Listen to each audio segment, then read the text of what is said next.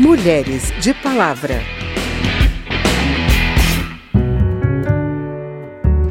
A Câmara aprovou dois projetos de combate à violência contra a mulher. Um deles determina que profissionais de saúde notifiquem indícios de violência contra a mulher à autoridade policial. E outro garante prioridade de vaga nas escolas para filhos de mulheres vítimas de violência. Quem acompanhou a votação e traz os detalhes é o repórter Cid Queiroz. A relatora desta proposta, a deputada Flávia Arruda, do PL do Distrito Federal, explica a importância de facilitar as matrículas para essas crianças. Esse projeto de lei é de extrema importância para a quebra desse ciclo de violência, para que a gente estimule a essa mulher a denunciar, dando a ela a prioridade no atendimento na hora de matricular os seus filhos nas escolas, nas creches e não só na matrícula, como também na transferência. Para a autora do projeto que trata das notificações de indícios de violência contra as mulheres em hospitais, deputada Renata Abreu, do Podemos de São Paulo, a nova lei irá ajudar na punição dos agressores. Apenas 10% das mulheres estupradas, por exemplo, hoje no Brasil, procuram as autoridades policiais. Então, a grande verdade é que a grande parte das mulheres violentadas, agredidas, recorrem muitas vezes aos hospitais para curarem as suas lesões físicas, mas não recorrem às autoridades policiais para buscar justiça. No pacote de medidas de combate à violência sugeridas pela bancada feminina, foi aprovada também a proposta que garante a presença de psicólogos e assistentes sociais na rede pública de ensino. O deputado Felipe Rigoni, do PSB do Espírito Santo, justificou a necessidade de equipes multidisciplinares no atendimento escolar. A gente já tem uma série de evidências científicas mostrando a importância que tem psicólogos e assistentes sociais quando eles estão na escola para fazer o diagnóstico precoce, para dar apoio emocional, especialmente em áreas vulneráveis. Os dois projetos de combate ao feminicídio e o que garante a presença de psicólogos e assistentes sociais nas escolas seguem para a sanção presidencial. Da Rádio Câmara de Brasília, Cid Queiroz. Meu corpo. Sou dessas que se arruma toda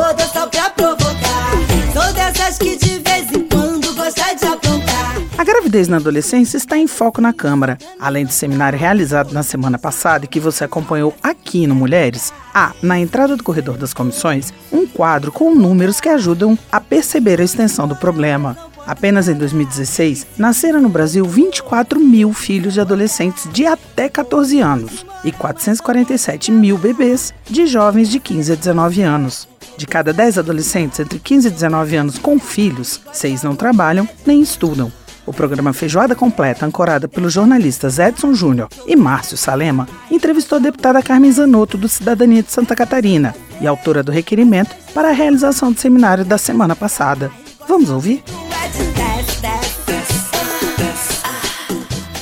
Deputada Carmen Zanotto, qual que na avaliação da senhora é a, a, o principal problema que essa questão traz, além do problema social? E quais são as diretrizes aí que a gente deveria tomar na sua avaliação para poder tentar minimizar isso aí? É um assunto delicado, mas que nós precisamos enfrentar, porque além de todo o risco que tem inerente a uma gravidez, o risco dessas meninas de estarem grávidas e darem à luz é muito maior uhum. do que uma mãe numa outra faixa etária. Então nós estamos falando de meninas e jovens que acabam tendo que renunciar à sala de aula, abandonam a escola para poder criar seus filhos.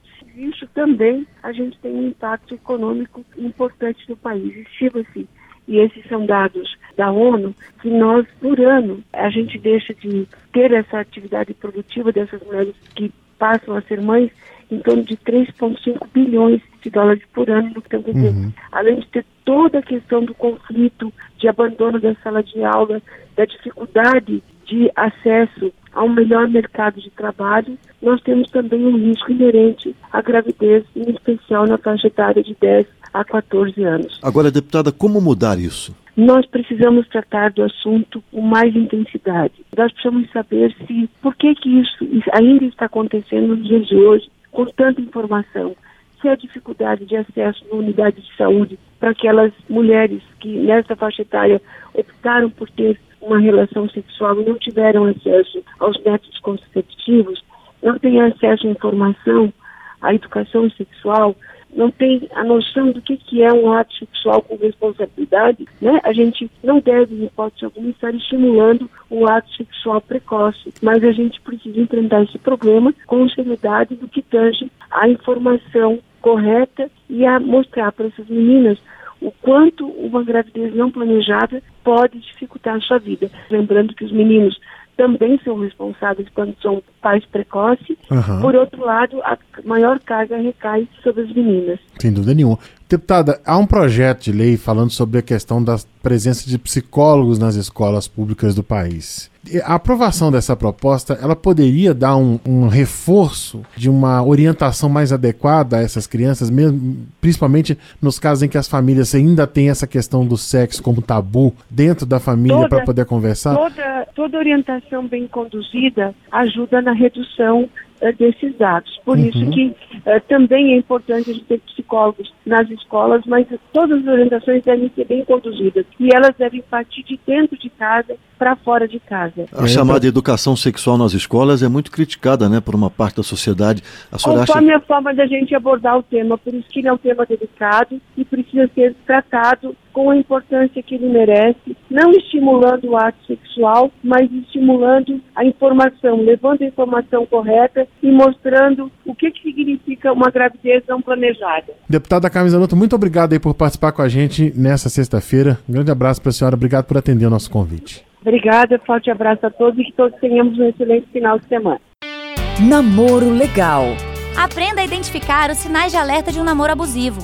Faça o teste. Ele parece contorcionista para olhar para outras garotas bem debaixo do seu nariz e ainda te acusa de ser ciumenta e louca? Te deixa insegura? Coloca defeitos em tudo que você faz ou exagera suas falhas? Diz que ninguém vai te querer e você tem muita sorte dele estar com você? Acenda o sinal de alerta. Aprenda a identificar. Tudo tem limite. Uma campanha da Câmara dos Deputados e do Ministério Público de São Paulo. Lugar de Mulher.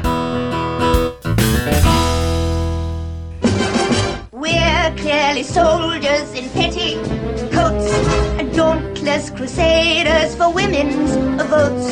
Though we adore men in Ainda falando das pautas femininas em debate na Câmara, o projeto de lei da deputada Renata Abreu do Podemos de São Paulo, que flexibiliza a cota de candidaturas femininas nas eleições proporcionais, foi novamente criticado por deputadas e pesquisadoras. O projeto determina que se os partidos não preencherem a cota de 30% de candidaturas femininas, deverão deixar a vaga vazia. A repórter Noelle Nobre vem acompanhando a tramitação das propostas e volta a falar ao Mulheres de Palavra sobre o andamento do debate.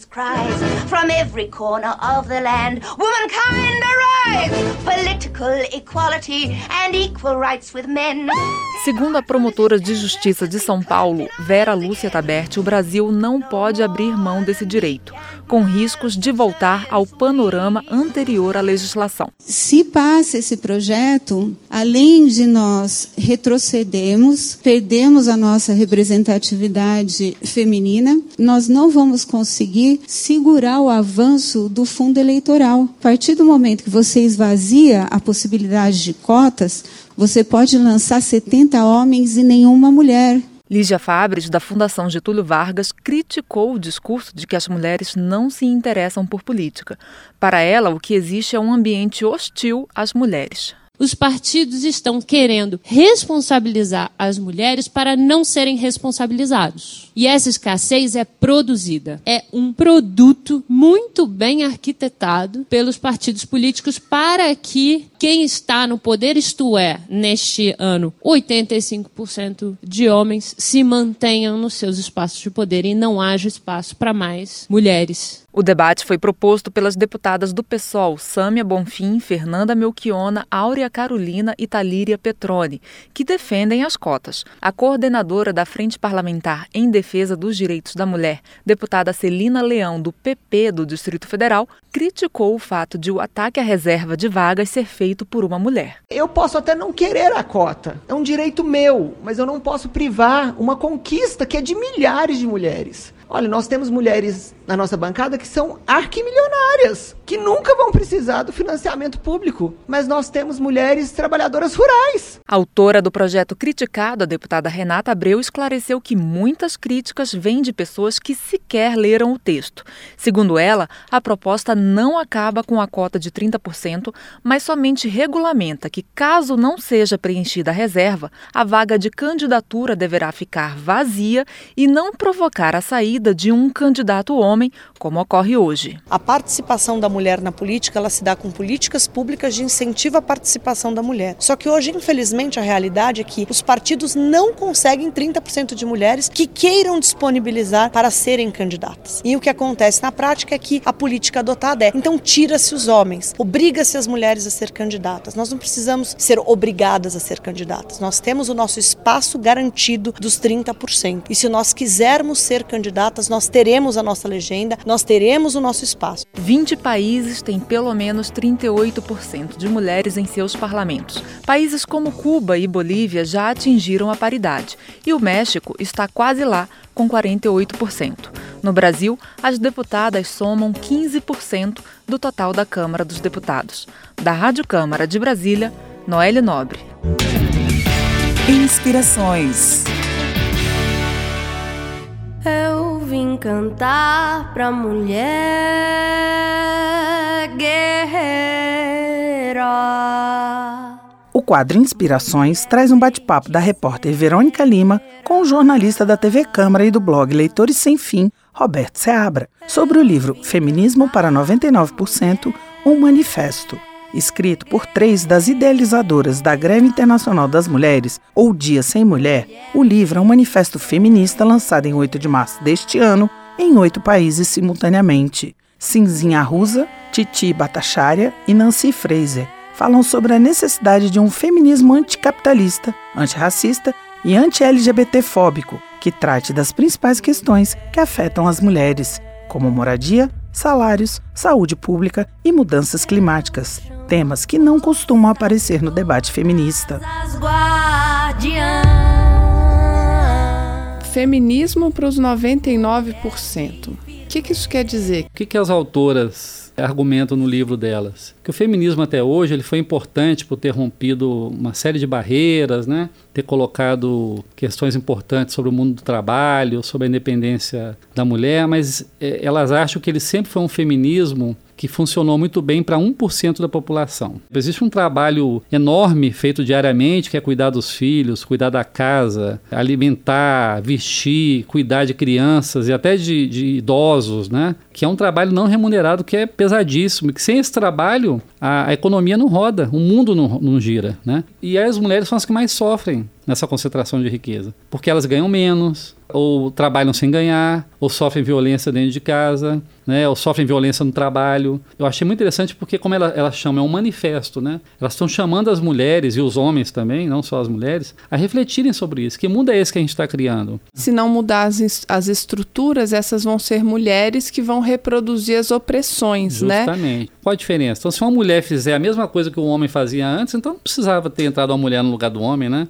Então é isso que elas defendem, que a, a mulher ela tem que ser ponta de lança dessa mudança. Ela não pode ser apenas é, cumprir um papel secundário, apenas ocupando cargos e funções. Ela- porque está na base desse sistema a opressão que, que ela sofreu. Em tudo a ver, esse sistema não existe sem a opressão à mulher.